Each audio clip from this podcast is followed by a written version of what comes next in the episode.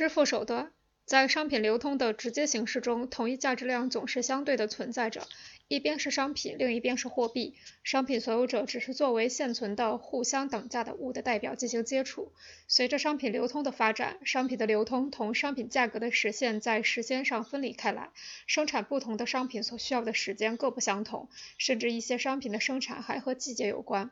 此外，商品的产地和市场的距离也有远近。有的就在市场所在地生产，有的则需要经过长途运输才能送到市场。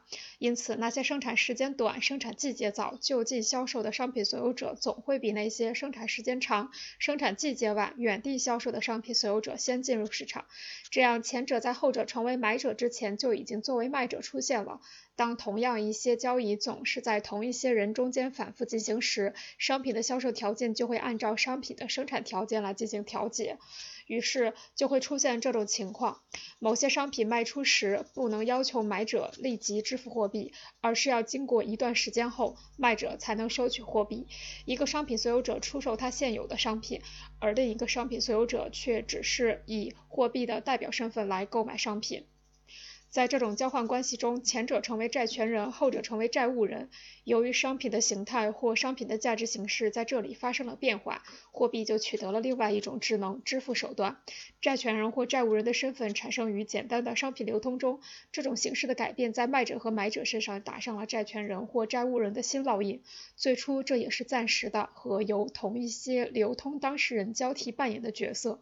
这与卖者和买者的角色一样。而这两种角色还可以不依赖商品流通而出现。让我们回到商品流通上来，等价的商品和货币不再同时出现在卖的过程的两极上。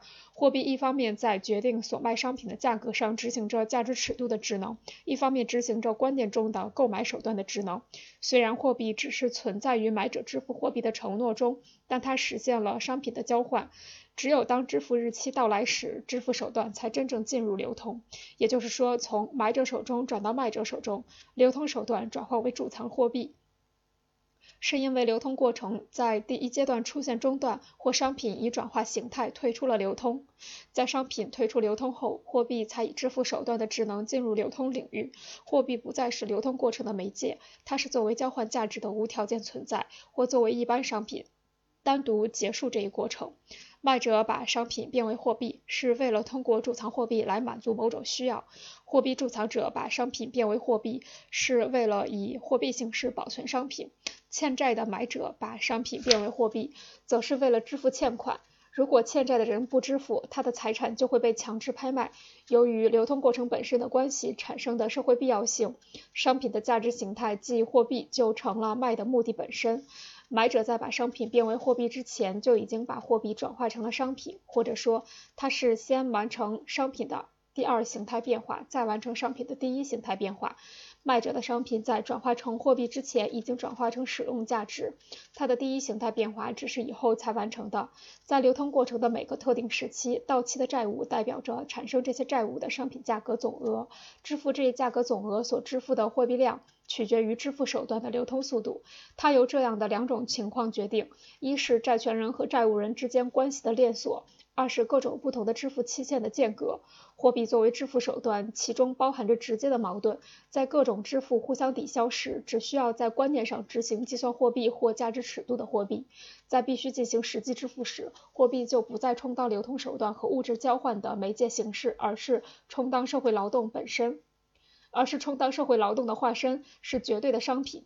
这种矛盾在发生货币危机时会特别明显的暴露出来。当危机爆发时，货币不再被平凡的商品所替代，商品的使用价值也迅速消失，而商品的价值也会在其本身的价值形式面前消失。在危机蔓延期间，商品和货币之间的对立会发展成绝对的矛盾，因此货币的表现形式已变得不再重要。无论是用金支付还是用银行券。无论是用金支付还是用银行券这样的信用货币来支持，都无法阻止货币荒。货币充当支付手段的职能会引发一系列的后果，产生信用货币。这是第一个后果。在商品流通中，当商品所有者作为卖者赊卖商品时所获取的债权，会因为他成为买者时把债务转让成把债务转让给他人而使债权流通。于是这种债券就成为信用货币。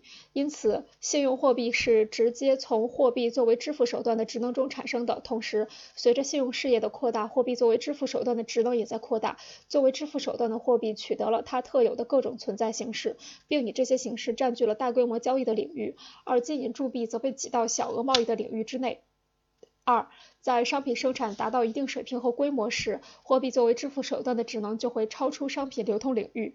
原本以实物缴纳的地租、赋税等，现由货币代替。